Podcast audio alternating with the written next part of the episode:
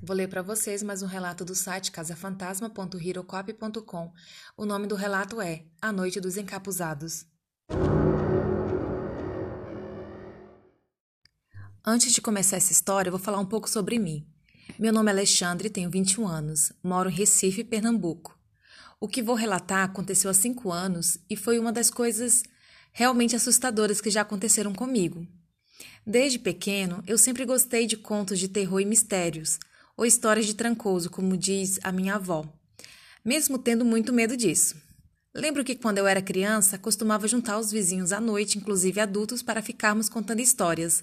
Às vezes eu chorava de medo, mas não conseguia resistir à tentação de continuar ouvindo. Bem, hoje eu não tenho mais tanto medo, mas continuo adorando as histórias de terror da mesma forma, se não mais. E não sou o único. Meu irmão mais velho, Iago, e meus primos Eros e Paulo partiram do mesmo gosto.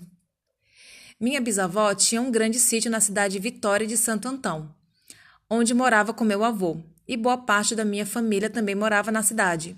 E outra boa parte mora aqui em Recife mesmo, na mesma rua.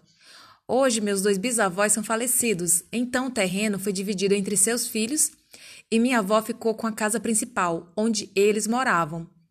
Desde muitos anos, algumas das minhas tias já tinham feito casas para elas no terreno, e quando aconteceu essa história, já haviam duas delas lá. A casa principal do sítio é bem grande, com primeiro andar e com poucas, com poucas por aqui, e o terreno também se estende por, por uma boa região de mata. Segundo minha mãe, o sítio da minha bisavó é famoso pelas pessoas que moravam, que moram próximo por ser mal assombrado. Minha mãe morou por vários anos lá e conta algumas histórias de coisas que viu e ouviu, bem como minhas tias, mas nada muito sério, talvez eu conte algumas em outro momento. Mas enfim, a história começa quando minha família resolveu passar as férias no sítio. Seriam três semanas junto com a família. Todos estavam empolgados, principalmente a minha avó, pois minha família é bem unida, mesmo alguns morando longe. Mas, além de rever alguns familiares, eu, Iago, Eros e Paulo estávamos ansiosos pelas histórias de terror à noite que com certeza seriam suscitadas. Enfim, a história começa quando minha família resolveu passar as férias no sítio, né? Como eu já falei. Enfim, o dia chegou e fomos, e fomos para lá. Iago levou a namorada dele, Jéssica. Teve muita comida e bebedeira. Eu nem lembro como fui parar na cama na primeira noite de tão bêbado. Contamos algumas histórias e ouvimos barulhos à noite. Nada demais, acho. Enfim. É, ouvimos algumas lendas locais, mas vou me centrar em uma coisa que aconteceu já na terceira semana em que estávamos lá. Certo dia, vários dos meus parentes resolveram visitar alguns antigos amigos e alguns decidiram não ir. Eu era um deles, pois não conhecia os amigos de infância dos meus pais. Uh, enfim, na casa que eu estava só ficaram eu, Eros e Paulo, mais dois primos, Dédalo e Ivan, e um primo em segundo grau, Antônio, que considero como tio. Tio Antônio também gosta muito de histórias, mas é um pouco mais medroso que nós e relata já ter visto algumas coisas assustadoras. Chegaram 16 horas e os outros ainda não tinham voltado. Eu, Dédalo, Eros e Paulo fomos tomar banho. O chuveiro ainda era do lado de fora da, na época. Enquanto tomávamos o banho, o tempo fechou de repente. Escureceu muito rápido e começou a soprar um vento frio muito forte. Lá costumava esfriar muito quando ia anoitecendo, mas nunca tinha ficado daquele jeito tão de repente. Terminamos o banho bem rápido para entrar logo. Lá dentro, o tio Antônio falou de forma meio sinistra. Que estranho! Há muito tempo que não esfria assim tão rápido. Da última vez. Da última vez o quê? Eu perguntei. Nada, deixa pra lá. É só besteira. Da última vez o quê? Insisti. Parece com a noite dos encapuzados, né? Disse Dédalo sério. Tio Antônio continuou insistindo. Era só besteira. Mas Dédalo contou que há três anos tinha acontecido uma coisa estranha no sítio. Era um dia normal de verão e meu avô tinha saído para, para mata para caçar. Era o hobby dele. Só que ele voltou muito cedo e assustado. Disse apenas que a mata estava muito estranha e que não estava bom para caçar naquele dia. Minha avó achou que ele estava estranho e perguntou se ele tinha visto alguma coisa, mas ele disse apenas que a mata não estava boa para caçar. Meu avô era um pouco cético quando contava histórias, mas ele também tinha suas, suas superstições, principalmente em relação à mata, então minha avó resolveu apenas acreditar. Só que quando chegou o fim da tarde, o dia, que estava bastante ensolarado, escureceu de repente e começou a ficar muito frio e caiu uma chuva fraca, mas com muito vento. O que era estranho, pois no verão nunca fazia frio, mesmo quando chovia muito. Todos acharam que o tempo estava estranho, mas até aí nada demais.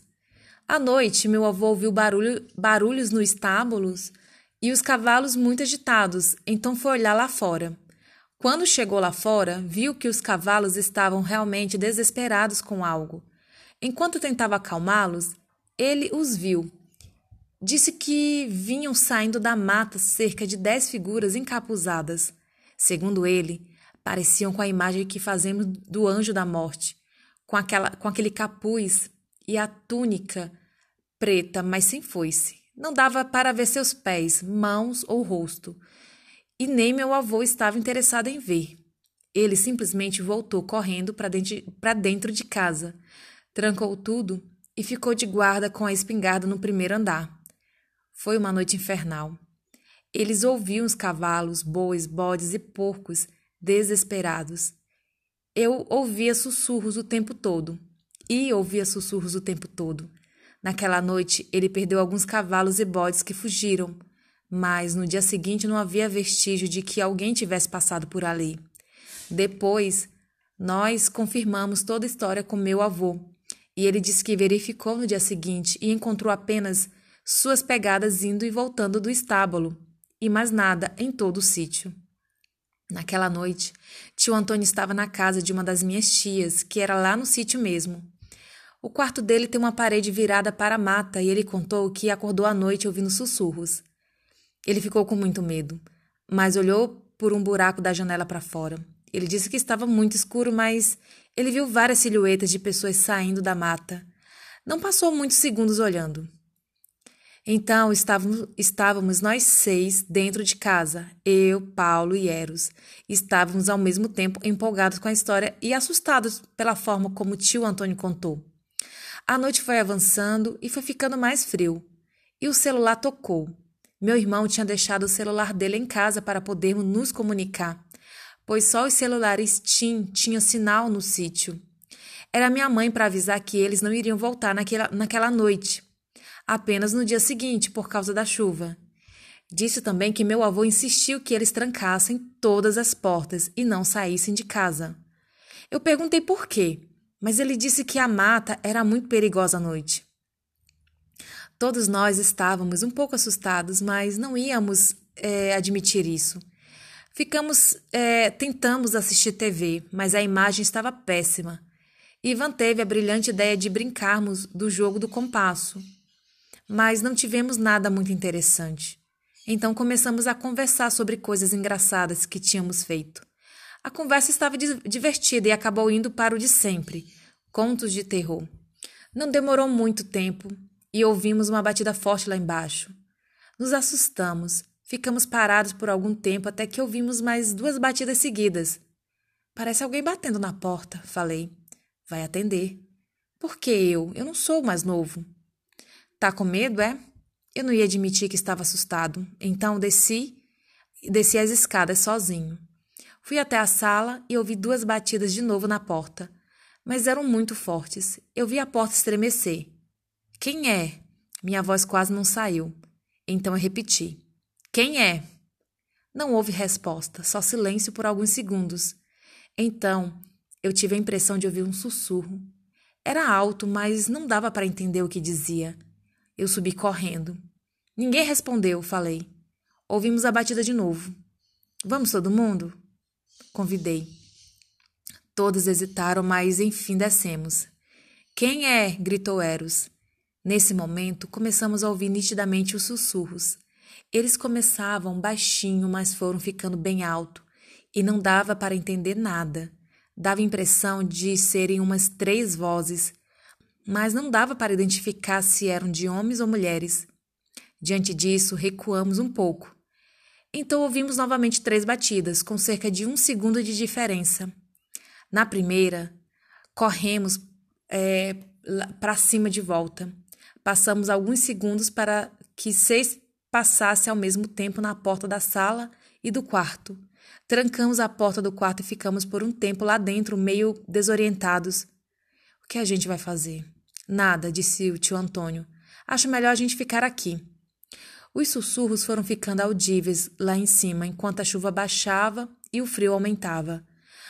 Ainda ouvimos algumas batidas na porta e não sabíamos mesmo o que fazer.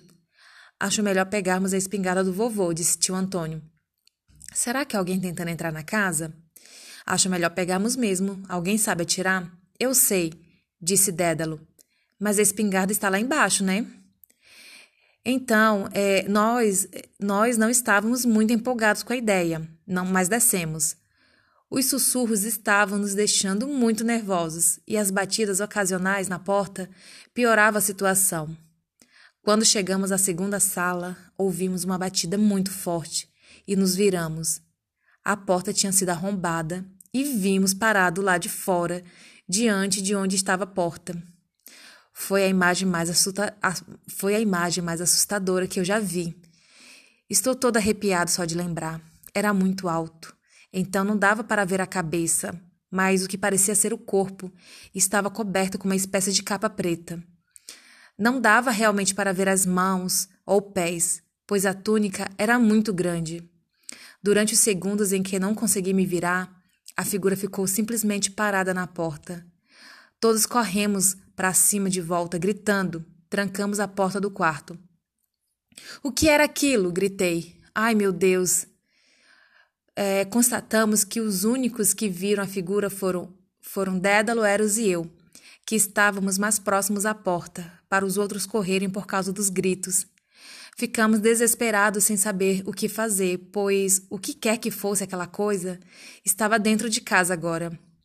Nós seis ficamos encolhidos a noite inteira no canto do quarto enquanto ouvíamos os sussurros muito mais fortes, como se estivessem passando pela frente da porta, mas sem barulho, de passos ou coisa parecida. Não houve nenhuma batida na porta, nem sequer um arranhão. Parece que aquelas coisas não estavam interessadas em entrar no quarto. Era quase quatro horas da madrugada quando os sussurros cessaram. Era cerca de seis da manhã quando eu dormi. A maioria de nós acabou dormindo também, menos tio Antônio. Só saímos do quarto quando os outros chegaram de manhã e abriram a porta. Meu avô perguntou sobre a porta arrombada e contamos tudo o que aconteceu. Ele confirmou a história de Dédalo e disse que também se lembrou daquela noite quando sentiu frio. Nada havia sumido da casa, Nada estava fora do lugar, a não ser a porta da frente e o portão do terraço. O cadeado também estava aberto. E lembramos de tê-lo fechado, até porque não teria motivo para colocarmos o cadeado aberto no portão. Minha avó acha que aquelas coisas não entraram no quarto porque tem um crucifixo pregado na porta de todos os quartos, que ainda estavam fechados pela manhã. Eu não sei o que eram aquelas coisas, mas ainda atormentam minha mente. Ainda penso naquela noite toda toda vez que vou trancar a porta do apartamento que divido com Eros e Paulo, na qual inclusive pusemos um crucifixo. Não sei o que eram aquelas coisas, só vimos uma, mas ouvimos várias. Só sei que eram assustadoras. Aconteceram outras coisas menos assustadoras naquela nossas, naquelas nossas férias e eu soube de outras por lá. Mas posso contá-las em outra história.